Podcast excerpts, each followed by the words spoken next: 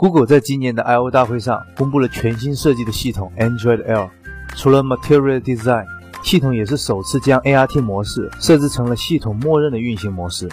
同时，ART 模式还能很好的对内存进行管理，并完全兼容六十四位系统。至此，今年公布的那些六十四位移动处理器才真正派上了用场。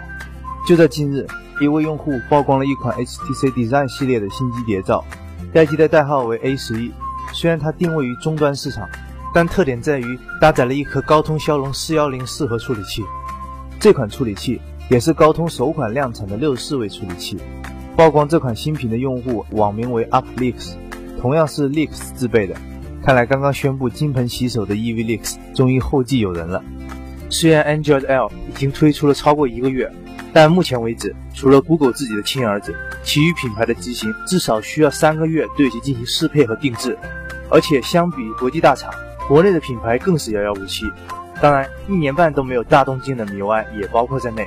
不过，由于最近小米已经宣布他们将会推出全新的 MIUI 六，所以虽然暂时无法升级 Android L，小米用户也不需要担心近期体验不了新系统了。MIUI 六的内测报名目前已经开始，邀请函也已经在昨天寄出。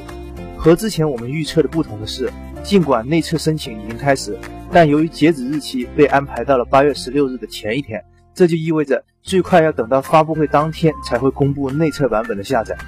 而根据米 UI 论坛的消息显示，当天内测的机型只包含小米三的高通版本以及小米四，所以米 UI 六的内测版本依旧是小米一贯的供货不足风格。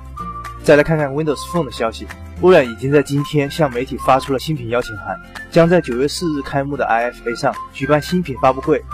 通过邀请函上的图形符号显示，可以初步推断，微软将会推出 Lumia 730和 Lumia 830这两款主打拍照的新机。